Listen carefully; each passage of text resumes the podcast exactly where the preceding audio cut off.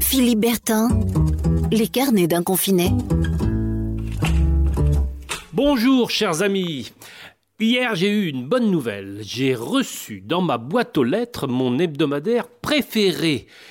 Je me précipite et je tourne les pages. Elle me raconte la semaine euh, d'avant le confinement. C'était hier, enfin, mais ça paraît être à des années-lumière.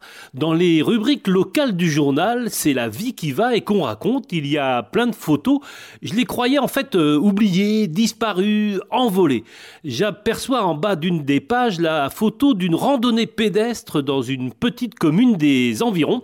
Il est écrit juste en dessous, j'ouvre les guillemets, le parcours de 8 km a permis aux marcheurs de s'oxygéner, fermez les guillemets.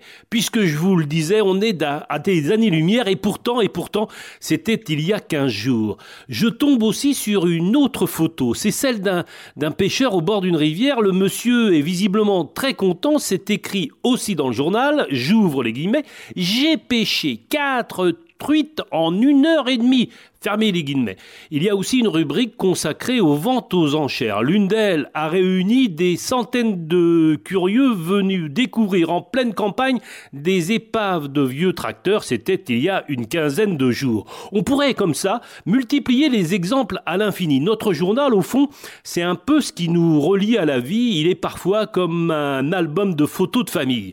Je vais donc le garder précieusement cette semaine. Je vais décortiquer toutes les pages, une par une, les lire et les relire en détail pour ne rien manquer de la vie d'avant et surtout, surtout, pour se souvenir des très belles choses.